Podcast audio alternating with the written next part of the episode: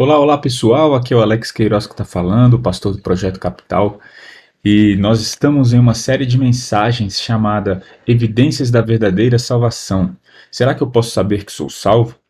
E eu queria lembrar as três evidências que nós vimos até aqui. Essa é a terceira mensagem da série, e nas duas primeiras nós vimos que a verdadeira salvação é evidenciada por três coisas. Primeiro, é evidenciada pela confissão na certeza do perdão por meio da graça de Jesus. A segunda evidência, a verdadeira salvação, é evidenciada pela obediência aos mandamentos. E também a verdadeira salvação é evidenciada pela fé no verdadeiro Cristo. Essas coisas são muito importantes para sabermos se somos realmente salvos. E essas três coisas, elas evidenciam se fomos salvos pela graça por meio de Cristo ou não. Hoje veremos mais duas evidências. Sabe quais são? Nós veremos que a verdadeira salvação é evidenciada pelo relacionamento íntimo entre Deus e seus filhos, e também veremos que a verdadeira salvação é evidenciada pela santificação e desejo de viver longe do pecado. As duas palavras-chave na mensagem de hoje são adoção e santificação, ok? Essas são as duas grandes evidências.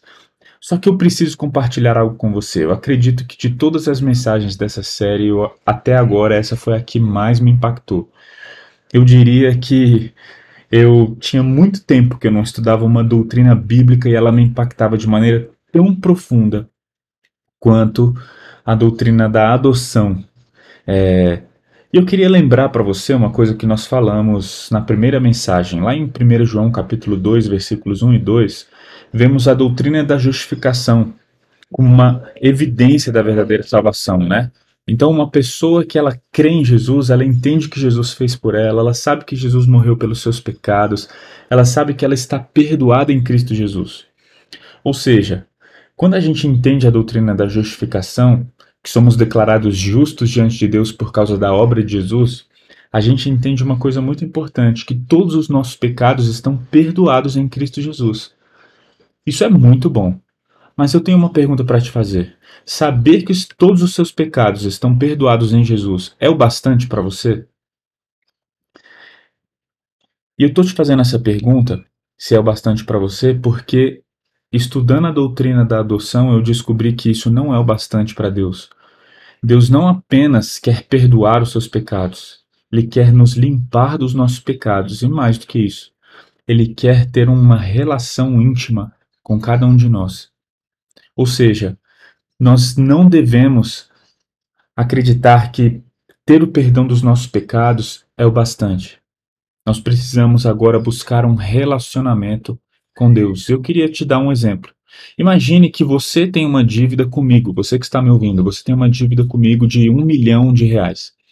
Imagine que eu perdoe a sua dívida. Eu falo, olha, eu perdoo. Você tinha uma dívida de um milhão de reais, agora eu perdoo, está quitada, você não precisa.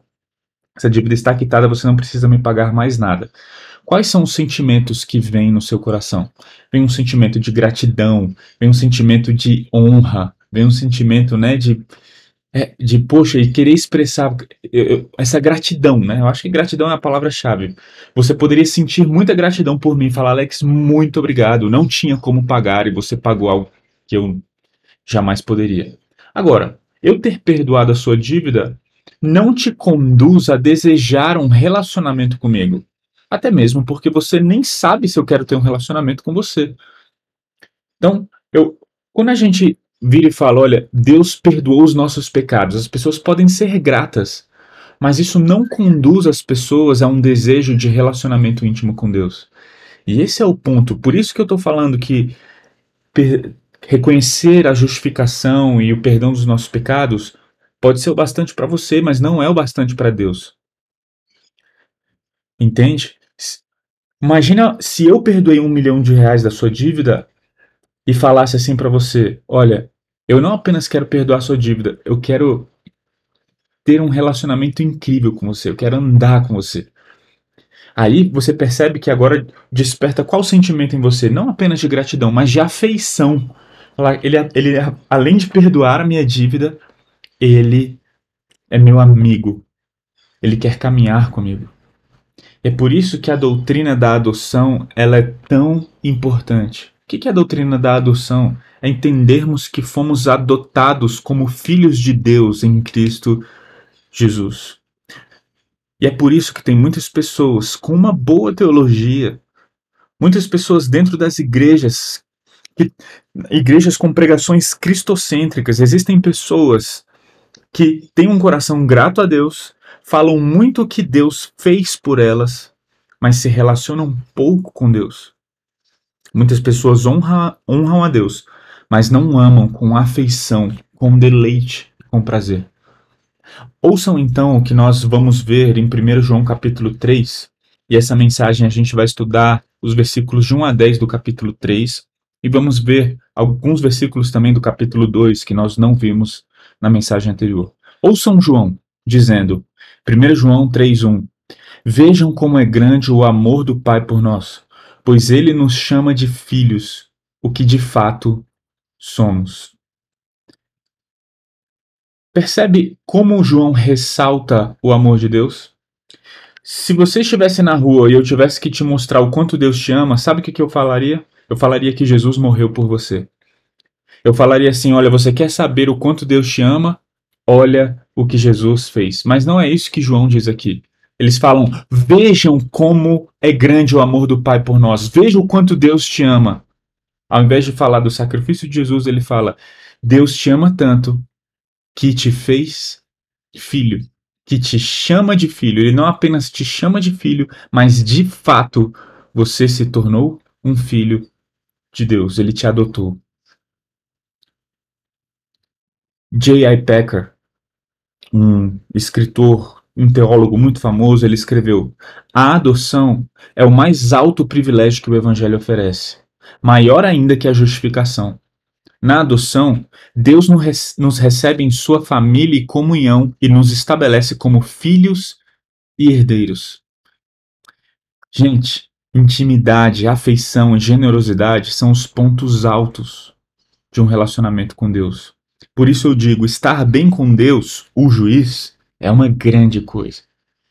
Mas ser amado e protegido por Deus, o Pai, é algo muito maior. E talvez você presuma que Deus está sempre descontente com você. Está sempre desconfiado de você.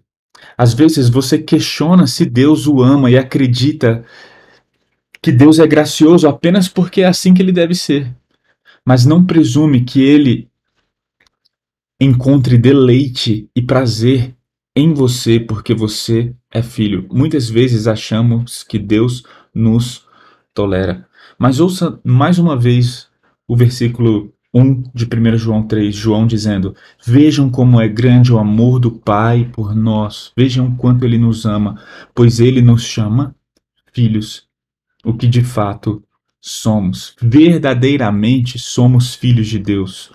Paulo disse lá em Efésios capítulo 1, versículo 5, ele nos predestinou para si, para nos adotar como filhos por meio de Jesus Cristo, conforme o bom propósito de sua vontade. Deus, antes da fundação do mundo, antes de criar o tempo e antes de criar todas as coisas, já tinha nos escolhido para nos adotar como seus filhos. E se continuarmos, veremos Paulo dizendo no capítulo 2, versículo 3: Nós éramos, por natureza, filhos da ira, como também as pessoas que não creram em Jesus. Percebem, mais uma vez, nós éramos filhos da ira de Deus e agora nós somos filhos de Deus, escolhidos por Deus, adotados como filhos por meio do sacrifício e pela fé em Cristo Jesus. Ou seja, a gente pode ter a certeza, como João fala, ele não apenas nos chama de filho, de fato somos filhos. Não é uma narrativa, não é algo para fazer bem para o nosso ego, é algo verdadeiro. Você é filho de Deus, legítimo, real. E é muito difícil acreditar muitas vezes que nós somos filhos de Deus. Sabe por quê? Porque a gente se olha no espelho e quando a gente se olha no espelho, a gente sabe o quanto nós somos maus, o quanto nós pecamos, o quanto fazemos coisas que não agradam ao Pai. Mas pense em uma coisa: não existe pecado que eu e você possamos cometer que seja mais forte que o amor de Deus por mim e por você. Esse é o tipo de amor de Deus. E se estudarmos bem a tradução do versículo 1 do capítulo 3, a gente vai ver, vejam como é grande o amor do Pai por nós. Algumas pessoas traduziriam, vejam o tipo do amor de Deus por nós. E sabe por que o tipo do amor de Deus por nós é totalmente diferente do nosso amor? Você já ouviu pessoas dizendo eu te amo muito? Algumas dessas pessoas que declaram amor por outras deixam de amar. O tipo do amor de amor de Deus é imutável, é inconstante, é confiável. Por quê? Porque o amor de Deus não é baseado nos seus sentimentos ou nas suas circunstâncias ou no que você faz para ele. O amor de Deus por você é baseado em seu próprio caráter, no caráter de Deus. E a Bíblia declara que ele é fiel, a Bíblia fala que ele é eterno, a Bíblia fala que ele é imutável. Logo, o tipo de amor de Deus é um amor imutável, constante, confiável, porque está baseado em quem ele é. Gente, conhecer esse amor de Deus, esse tipo de amor de Deus, vai transformar, vai transformar a maneira como nos relacionamos com ele. A maneira como a gente se relaciona com Deus muda quando entendemos que Ele nos ama com afeição, que Ele realmente deseja ter um relacionamento íntimo com a gente. Se eu te falar, olha, Jesus, Deus te perdoa dos seus pecados por causa do sacrifício de Jesus, isso gera em você gratidão. Mas se eu te falar, Deus te adotou como filho e quer ter um relacionamento com você, assim como um pai tem com um filho, o que isso deve gerar em você? Afeição, sentimento de alegria, um sentimento de um sentimento de uma pessoa que percebe o amor, que é amada, entende? Uma vez eu estava recebendo orientação do reitor do seminário onde eu estudei, eu estudei no seminário bíblico Palavra da Vida, e eu estava na sala do reitor, na, na ocasião o reitor era o Elder e é muito interessante porque dentro da sala do reitor eu estava recebendo orientação para um trabalho de conclusão de curso. E naquela orientação muitas pessoas bateram na porta. Por quê? Porque ele era o reitor e ele precisava atender muitas demandas dentro do seminário. E eu queria caracterizar dois grupos de pessoas que bateram na porta. Primeiro, o primeiro grupo são, foram os filhos do, do reitor. E o segundo grupo são as pessoas que não eram filhas ou filhas. Ok? Quem não era filho ou filha batia na porta com, com cuidado, com delicadeza e falava bem baixinho: será que eu posso entrar? Posso atrapalhar um pouquinho a conversa de vocês? E entrava na sala, cumprimentava, tirava uma dúvida com o reitor e depois saía entre os filhos do reitor. Eles entraram nas salas, evitando atrapalhar, mas eles não bateram na porta. Eles simplesmente abriram a porta, entraram, largaram a mochila da escola, falaram oi pai, oi, tal, e saíram. Percebem a diferença? Para muitas pessoas ali, aquele era o reitor do seminário. Mas para os filhos dele, aquele não era o reitor do seminário, era o pai deles. Eles tinham intimidade, aquela sala era deles. Por quê? Porque é a sala do meu pai. Eu posso entrar, eu não preciso pedir licença, eu simplesmente entro. Gente, e é, e é mais ou menos assim que devemos ver. Deus, ele é o criador dos céus e da terra. Nós reverenciamos a Deus, nós respeitamos a Deus, ele é a maior autoridade que existe. Mas ao mesmo tempo, podemos falar com ele com intimidade, sabe por quê? Porque ele é o nosso pai. Ele não é apenas o criador de todas as coisas. Ele não é apenas o soberano poderoso, está acima de tudo e de todos. Esse soberano que está acima de tudo e de todos nos adotou como filhos legítimos em Cristo Jesus. Nos tornamos filhos do Deus Criador. Isso não é incrível? Mas talvez você não perceba o tipo de relacionamento que Deus, ter, Deus quer com você porque você não teve uma boa referência paterna. Vou te dar um exemplo. Talvez o seu pai ele tenha sido um pai que trabalhou muito para te dar tudo do bom e do melhor. para pagar uma boa faculdade, uma boa escola, para te dar um carro, para te dar boas oportunidades na vida. Mas foi um pai ausente. E se alguém perguntar para você, o seu, seu pai é um pai amoroso? Você vai falar sim. E se alguém perguntar por quê, você vai falar, talvez, dentro desse exemplo, você vai dizer: olha, meu pai é um pai amoroso, sim, ele trabalhou muito para me dar tudo que eu tenho hoje, eu reconheço o amor dele por mim através da sua provisão. Só que quando a gente olha para a Bíblia, o pai que Deus é é muito mais do que um provedor. Ele é um pai de afeto. E isso a gente vê por meio do relacionamento de Deus Pai com Deus Filho. Quando a gente olha para o relacionamento entre Deus e Jesus, a gente pode então presumir e entender o tipo de amor que Deus Pai quer ter comigo e com você, que crê em Jesus, que entregou a vida a Jesus. Lá no batismo de Jesus, uma voz foi ouvida, a voz de Deus, falando: Este é meu filho amado e nele tenho prazer. Ser adotado por Deus significa que Deus também se deleita e tem prazer em nós. Isso não é louco? Deus não se deleita em você porque você acerta. Deus não se deleita em você porque você faz boas obras. Deus não se deleita em você porque você está vivendo moralmente correto, porque você vai à igreja. Deus se deleita em você porque você é filho. Deus se deleita em você porque você é filho. Agora, pense em algo que eu vou dizer, pense nisso. No dia em que Cristo, Jesus voltar, no dia em que nos encontrarmos com Deus, ele vai ficar mais feliz em nos ver, nos ver do que nós em vê-lo. Gente, isso é incrível. Sabe por quê? Porque ele é o pai. E nós somos filhos. E o pai se deleita no filho.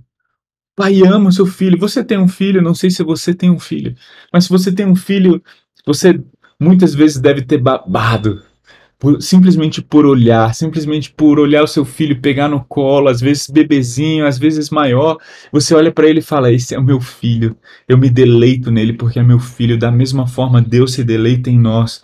E quando olhamos para o relacionamento que Deus tem com o seu Filho eterno, Jesus Cristo, podemos ver o tipo de afeição que Deus tem também por nós. É por isso que o Tim Keller falou: o Evangelho é isso. Somos mais pecadores e imperfeitos em nós mesmos do que ousamos acreditar. Mas ao mesmo tempo somos mais amados e aceitos em Jesus Cristo do que jamais ousamos esperar. Sim, nós somos imperfeitos, por isso presta atenção. Eu estou falando que Deus amou pecadores. Deus não se deleita em você por quem você é. Deus se deleita em você por causa de, do que Cristo Jesus fez por nós e por causa por quando nós cremos em Cristo Jesus, nós então somos adotados. Nós não temos apenas os nossos pecados perdoados, nós somos adotados por Deus, nós somos aceitos por Deus, não por aquilo que fazemos, não por quem somos na nossa natureza, mas por, a, por quem Cristo é. Agora somos adotados e Deus se deleita em nós por meio de Cristo Jesus. E Deus se deleita em nós com o mesmo deleite que ele tem, com o mesmo prazer que ele tem em seu Filho, Jesus Cristo. Vamos continuar. 1 João 3, versículos 1 e 3, primeiramente. Vejam como é grande o amor do Pai por nós, pois ele nos chama de filhos, o que de fato somos. Mas quem pertence a este mundo não reconhece que somos filhos de Deus, porque não o conhece. Amados, já somos filhos de Deus mas ele ainda não nos mostrou o que seremos quando Cristo vier. Sabemos, porém, que seremos semelhantes a ele, pois o veremos como ele realmente é. E todos que têm essa esperança se manterão puros como ele é puro. Se a gente continuar o versículo 1, vai falar: Mas quem pertence a este mundo não reconhece que somos filhos de Deus. Gente, o mundo não conhece o verdadeiro amor. O mundo não entende o amor como ele verdadeiramente é. O mundo fala muito sobre amor. A palavra amor é a palavra mais importante, mais utilizada no mundo, é o que move todas as causas, é o que está em todas as poesias. Mas as pessoas não entendem o amor como nós entendemos. como a Bíblia ensina. O amor, ele é altruísta e o mundo acredita num amor egoísta. O mundo fala do amor como um sentimento que precisa obter, quer ser amado, quer experimentar algo, sendo que a Bíblia fala do amor como uma decisão de se sacrificar. O mundo não entende esse amor. E por isso, por não entender esse amor, o mundo não reconhece que somos filhos de Deus. Porque o mundo não aceita o verdadeiro amor. Agora o versículo 3 fala: e todos têm essa esperança. Qual esperança? A esperança é descrita no versículo 2. Nós já somos filhos, mas temos uma esperança ainda maior. Ele ainda não nos mostrou o que seremos quando Cristo vier. Temos a esperança de que Cristo vai voltar. E sabemos, temos a certeza, temos a esperança de que seremos semelhantes a Ele, pois o veremos como Ele realmente é. Gente, a nossa, nós não estamos lutando para obter uma esperança. A gente não, não é uma probabilidade que isso vai acontecer. Não é um talvez isso aconteça. Não. Nós temos a certeza da esperança que nos dá forças para lutar. Quem tem a esperança vai fazer o quê? Vai se manter puro. Olha o versículo 3: E todos que têm essa esperança se manterão puros, como ele é puro. Então, a gente tem que entender que a certeza da volta de Cristo vai um dia vai fazer com que tudo aquilo que nos impede de desfrutar de um relacionamento pleno com Deus vai acabar. Pois não haverá mais pecado, e um dia ele vai voltar, seremos semelhantes a ele, e o, ver, o veremos face a face, veremos ele como ele realmente é. E é nesse relacionamento perfeito, é nessa certeza que nos mantemos puros. Saber que um dia nós daremos um abraço em Deus nos ajuda a querer ter comunhão com Ele hoje e eliminar tudo o que nos impede de ter uma verdadeira e grande, íntima comunhão com Deus. Uma das rainhas da Inglaterra, chamada Rainha Vitória, ela descobriu aos 12 anos que seria rainha da Inglaterra. E a história conta que quando ela descobriu com 12 anos que seria rainha, ela mudou completamente de postura e de vida. Ela passou de uma garota travessa que aprontava, mal educada, para uma menina educada, exemplar. E perguntaram para ela o que, que aconteceu.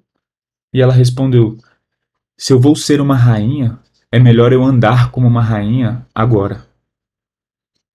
Ou seja, tem pessoas que às vezes leem essa passagem, olha, mas não manifestou o que haveremos de ser, pois sabemos que um dia seremos semelhantes a Ele, não teremos mais pecado, seremos como Ele é. Isso deve nos impulsionar à pureza, isso deve nos impulsionar a um relacionamento. Se você Assim como a rainha Vitória, ela falou: Poxa, se eu vou ser rainha, então vou começar a agir como uma. A minha, eu descobri a minha identidade, então eu vou começar a agir segundo a minha identidade. Entende? E essa santidade é apenas uma evidência da nossa salvação. Como a gente já mencionou, o que é a fome? A fome é uma evidência a barriga roncar, no caso, é uma evidência de que estamos com fome e precisamos de, alimento a barriga está roncando não prova que. Ou melhor, a, a, barriga está roncando prova que eu estou com fome. A, a barriga está roncando não me dá fome, entende? Então, a, da mesma forma, a santidade é uma evidência da verdadeira salvação. Gente, e precisamos entender isso. Nós vamos nos santificar quando sabemos que somos salvos. Por isso que no versículo 3 ele diz: "E todos que têm essa esperança, eles vão se manter puros". A pureza é uma evidência de quem tem a esperança, de que quem tem a salvação, de quem tem a certeza de que um dia estará com Deus. E é por isso que no capítulo 2 de João, versículos 15 e 17, dizem assim: Não amem este mundo nem as coisas que ele oferece, pois quando amam o mundo, o amor do Pai não está com vocês. Porque o mundo oferece apenas o desejo intenso por prazer físico, o desejo intenso por tudo que vemos e o orgulho das nossas realizações e bens. Isso não provém do Pai, mas do mundo. E este mundo passa e com ele tudo o que as pessoas tanto desejam, mas quem faz o que agrada a Deus vive para sempre. Quem ama a Deus, ama as coisas que Deus ama. E Deus, ele odeia o pecado. Ele odeia o orgulho. Ele odeia essas coisas pecaminosas. E dentro disso, se nós amamos a Deus, nós vamos amar o que Ele ama e odiar o que Ele odeia. E é por isso que quem tem essa esperança vai se manter puro. Sabe por quê? Porque só vai se manter puro quem ama verdadeiramente a Deus. Se você ama este mundo, essa é uma evidência de que você não conhece a Deus. Se você ama este mundo, significa que o amor do Pai não está em você. Mas quem faz o que agrada a Deus, esse sim vive para sempre. E aí, voltando para o nosso texto, a gente vê nos versículos 4 a 6, dizem assim, em 1 João 3: Quem vive no pecado transgride a lei, pois todo pecado é contrário à lei. E vocês sabem que ele veio para tirar nossos pecados e nele não há pecado. Quem permanece nele não continua a pecar, mas quem continua a pecar não conhece e não entende quem ele é. Aqui no versículo 4 a gente vê o pecado como uma transgressão da lei. Lembrem-se, a gente falou sobre os gnósticos. O que é o gnosticismo? O gnosticismo misturou a filosofia grega com os, ensino, os ensinos judaicos cristãos cristãos. E o, a coisa, é, o pior que o gnosticismo trouxe foi dizer que a matéria é má. Eles pegaram os ensinos de Platão, a filosofia de Platão e começou a falar que a matéria era má. Só que se a matéria é má, Cristo não podia se encarnar em um corpo humano. Porque imagina como Deus, aquele que é perfeito, ia se misturar com o mal. Ou seja, eles falavam: não, Deus não pode se encarnar, Jesus não pode ser Deus. Eles começavam a negar que Jesus realmente veio a este mundo para morrer pelos nossos pecados. Mas não apenas isso. Se a matéria é má, a, a, a, nossa responsabilidade é elevar a nossa espiritualidade. Era isso que o gnosticismo falava. Então, cuide do seu espírito e faça o que você quiser com seu corpo, porque a matéria é má. Não se preocupe em cuidar do corpo, não se preocupe em santificar o seu corpo, só se preocupe com o seu espírito. Então, faça o que você quiser, e por causa disso as pessoas estavam sendo influenciadas, incentivadas a práticas sexuais ilícitas, a fazer o que elas bem entendessem com aquilo que elas achavam do corpo. Mas aí João vem e fala: não, não, não é assim. Não é isso. O corpo importa sim. Olha, um dia seremos transformados, seremos como Ele é. Precisamos cuidar do nosso corpo. Precisamos entender que o pecado é a quebra da lei.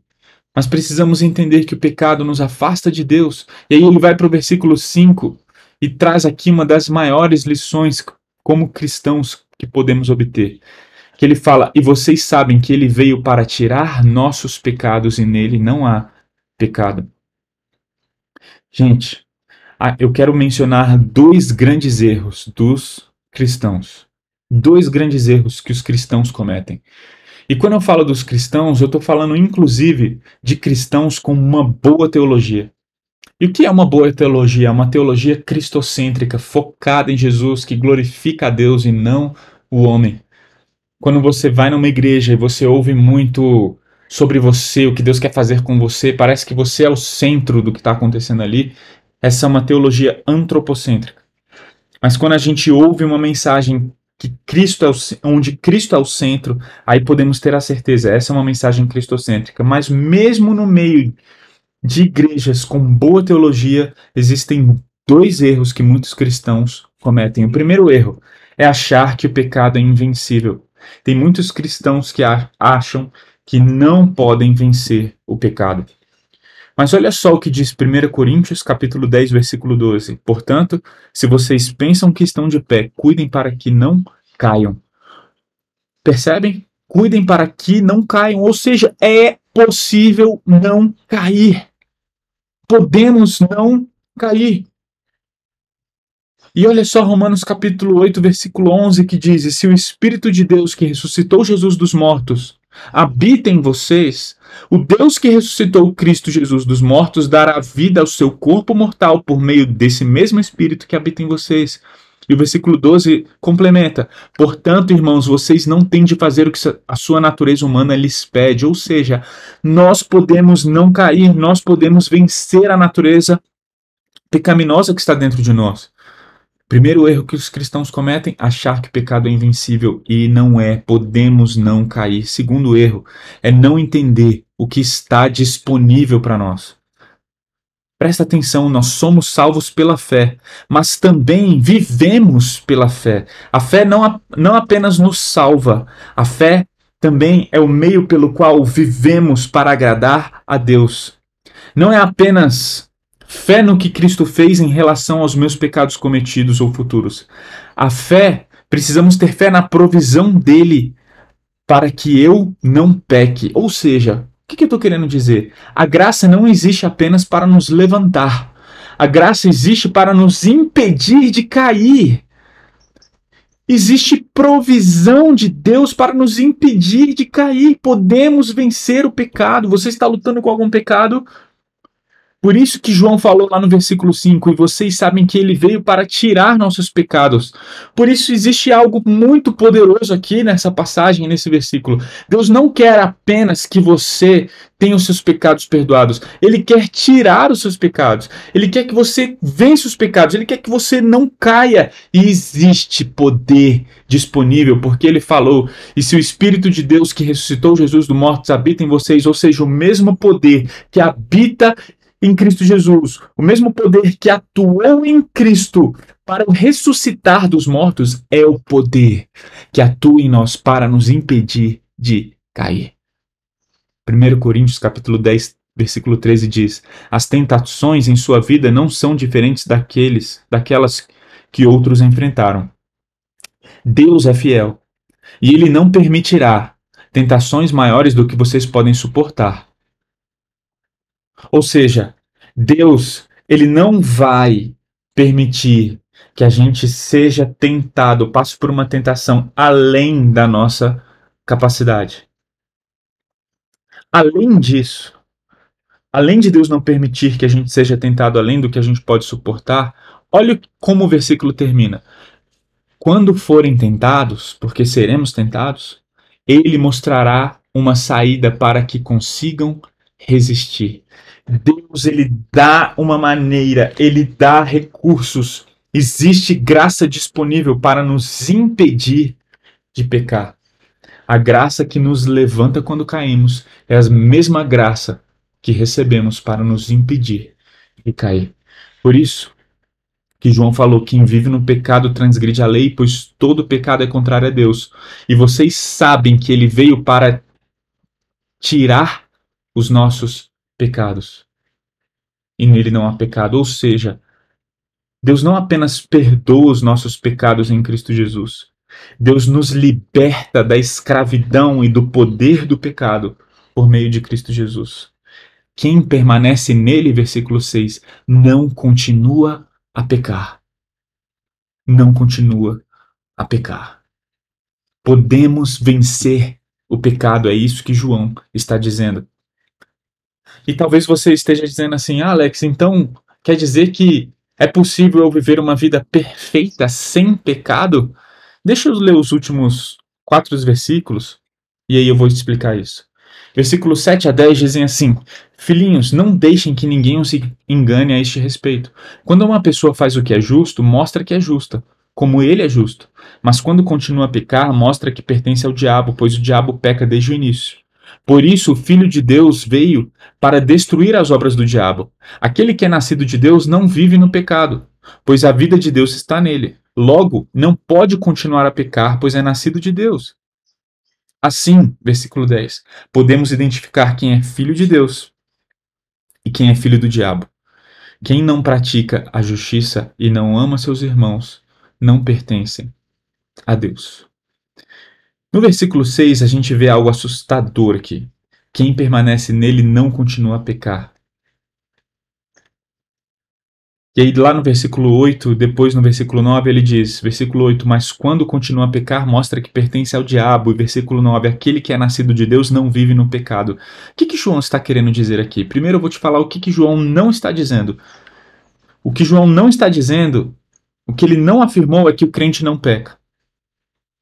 Não é isso que ele quis dizer, até mesmo porque ele falou lá no capítulo 1, versículos 8 e 9. Aquele que diz que não tem pecado engana a si mesmo. Aquele que diz que não tem pecado faz de Deus um mentiroso, porque a palavra de Deus afirma que somos pecadores, temos uma natureza pecaminosa e nós pecamos. Ou seja, não podemos inferir aqui do texto que João está falando que quem aceita Jesus para de pecar para sempre. Não. Estamos em uma santificação progressiva.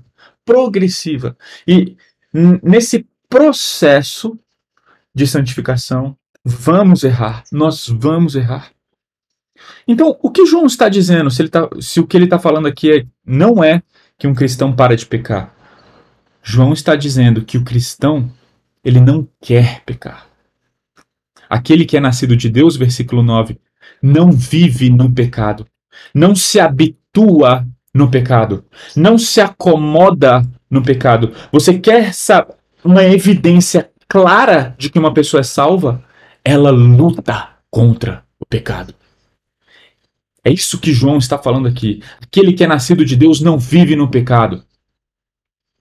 Ele não pode continuar a pecar, ele não aceita o pecado, ele não se deleita no pecado. Você quer saber se uma pessoa é verdadeiramente cristã?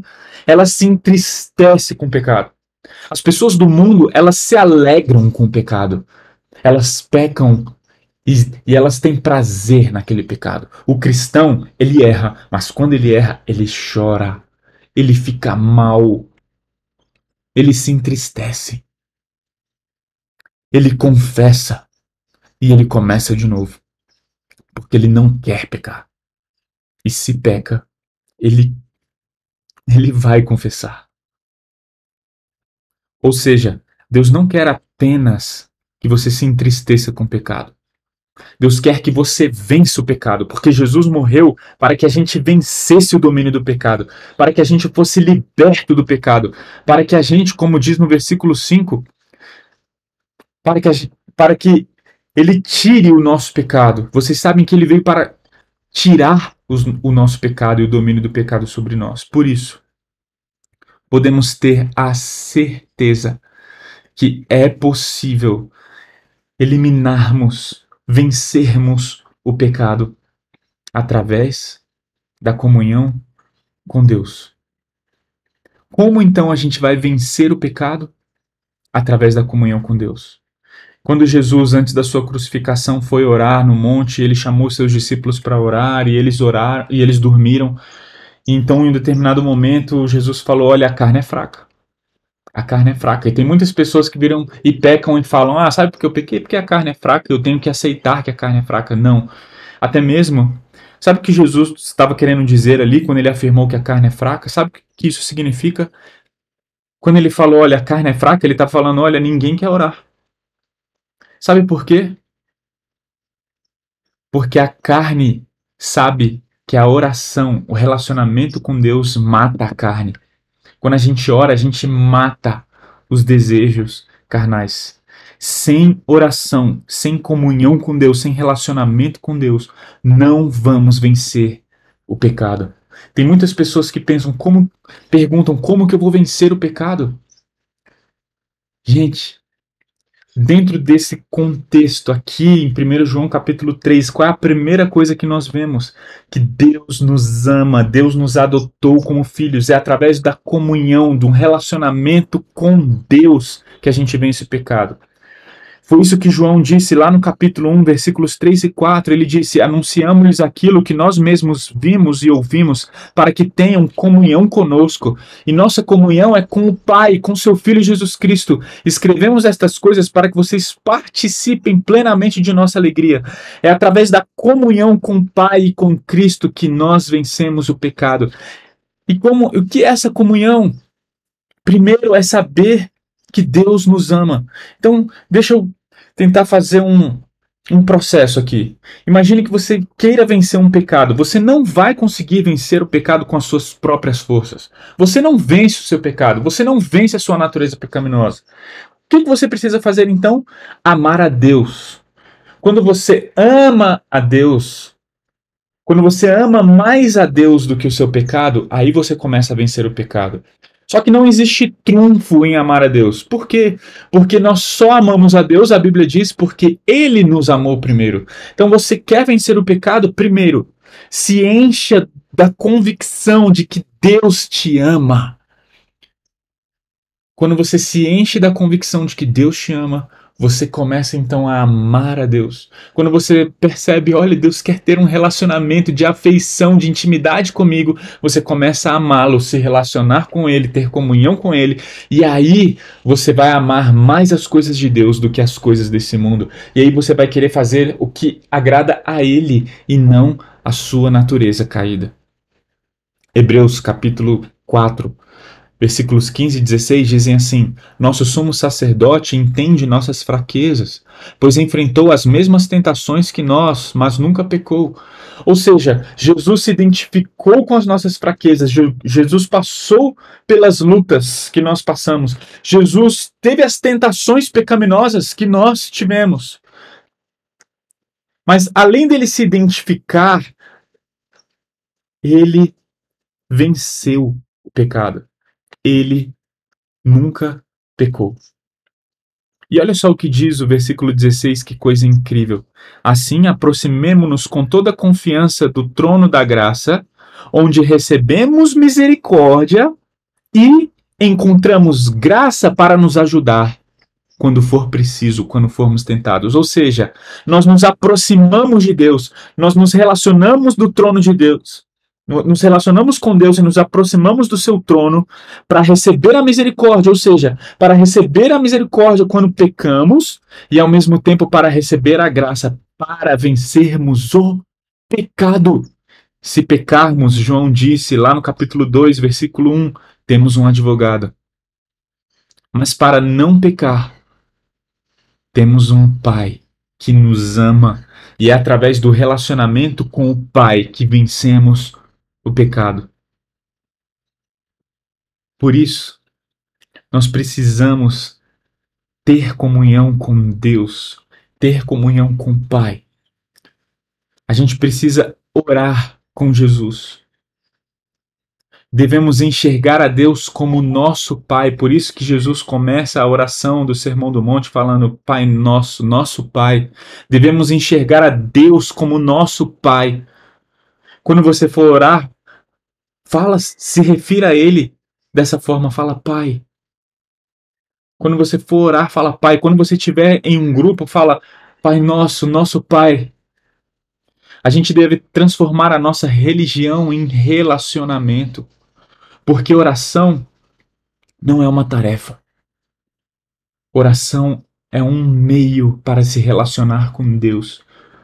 É um meio para vencermos o pecado. Por isso eu queria pegar o finalzinho do versículo 9 e início do versículo 10 que dizem: Logo não podemos continuar a pecar, pois é nascido de Deus. Assim podemos identificar quem é filho de Deus e quem é filho do diabo. Vocês se lembram como eu comecei a mensagem de hoje? Eu falei: olha, a gente vê em 1 João 2 que nós somos justificados em Cristo Jesus. Em Cristo Jesus, todos os nossos pecados foram perdoados. E eu fiz uma pergunta: isso é o bastante para você? Foi assim que a gente começou. E agora eu quero te trazer, depois de toda essa explicação do texto, eu queria fazer mais uma vez essa pergunta. Saber que Jesus morreu por você, saber que os seus pecados estão perdoados, é o bastante para você? Porque para Deus não é. Deus não quer apenas que você tenha gratidão pelo que Cristo fez. Deus quer que você desfrute de um relacionamento com Ele. Ele te fez filho. Ele te fez filho para se relacionar com você. Imagine um garoto que é adotado. E esse garoto adotado, ele tem tudo, tudo do pai O pai dá excelentes condições para esse filho adotado. O pai dá grandes oportunidades para esse filho adotado. E um dia esse pai vira para o seu filho adotado e fala: Vamos conversar, vamos ter um tempo juntos, vamos nos relacionar. E o filho fala: Não, eu só quero o que você pode me oferecer. A gente tem que parar de olhar para Deus e apenas agradecer o presente da salvação. Deus não quer apenas nos dar o presente da salvação. Deus quer se relacionar com a gente.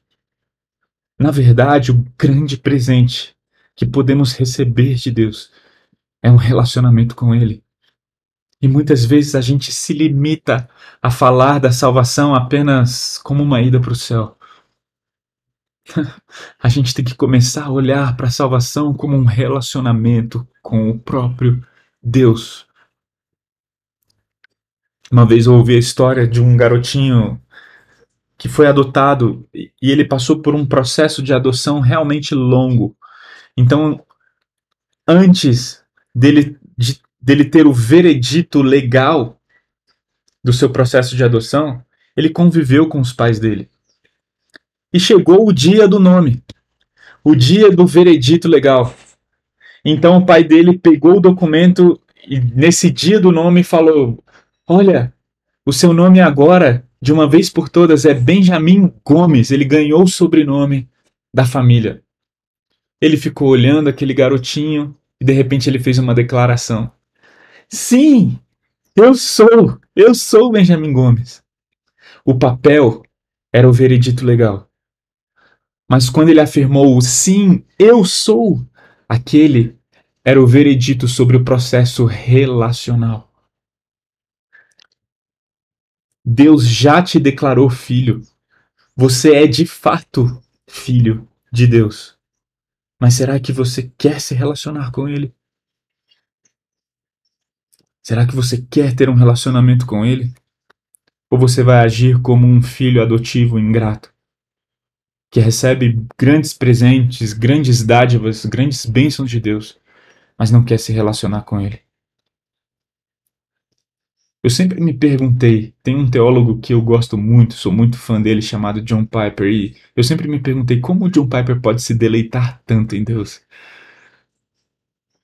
E eu acho que eu comecei a entender, entendendo a doutrina da adoção. A gente só se deleita em Deus quando a gente entende o quanto ele se deleita em nós. A gente só ama a Deus e faz de Deus o maior prazer da nossa vida quando a gente entende que Deus nos ama como filhos.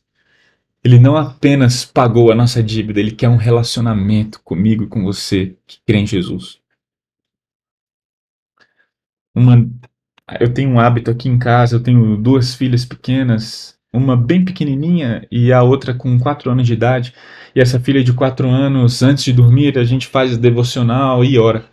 E a gente fez a devocional, lemos a Bíblia e oramos. E numa noite bem recente, a gente falou muito sobre as coisas de Deus, ela ficou bastante reflexiva. Depois de lermos a Bíblia, a gente orou e depois de orarmos, eu deitei do lado dela eu estava aguardando ela dormir.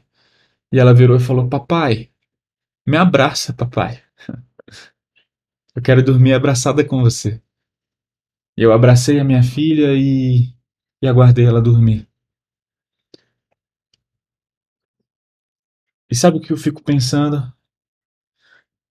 Que quem mais gostou de dormir abraçado não foi ela, fui eu. Porque eu sou pai, eu sou babão. Eu tenho prazer na minha filha. Agora, Deus, da mesma forma, Ele quer se relacionar comigo com você. Quando a gente se achega para falar com Deus, Ele tem mais anseio nesse momento do que eu e você, porque Ele é Pai. A gente não tem ideia do poder que é saber que fomos feitos filhos de Deus. Muitas vezes a gente não tem noção. A gente acha que Deus apenas nos tolera. E talvez você tenha cometido muitos pecados e tenha vergonha de Deus. Fala, imagina, Deus não quer se relacionar comigo. Eu creio em Jesus, mas eu não sei se Deus quer realmente ter essa, esse relacionamento de intimidade. São tantas pessoas, são tantos filhos. Ele não vai estar preocupado comigo. Deixa eu te falar uma coisa: tudo que Deus mais quer é se deleitar em você, é ter um relacionamento com você. Ele está esperando, assim como um pai, um pai amoroso. Tudo que ele mais quer é se deleitar no relacionamento com seus filhos. Por isso entendo, oração é uma oportunidade para você se relacionar com Deus e não uma tarefa. Por isso faça algo. Primeiro, você entende e sente o quanto Deus te ama? Entender que você foi adotado, que você é filho de Deus, muda alguma coisa na sua vida? Por isso, se relacione com Deus. Faça algo, se relacione com Deus. Outra coisa, tem algum pecado que está te afastando de Deus? Você perdeu, de alguma forma, a tristeza pelo pecado? Confesse a Deus. Porque talvez esse pecado sim te afaste de Deus, mas Deus quer ter um relacionamento pleno com você. Terceira coisa. Você se deleita em Deus. Você, a coisa que você mais ama é ter um relacionamento com Deus. Lembre-se, Deus não apenas te perdoa dos pecados, ele te fez filho, ele quer se relacionar com você. E por último, a oração não é uma tarefa, é uma maneira de se relacionar com Deus. Pois a verdadeira salvação é evidenciada pelo relacionamento íntimo entre você e Deus e pela santificação e desejo de viver longe do pecado. Deus te abençoe.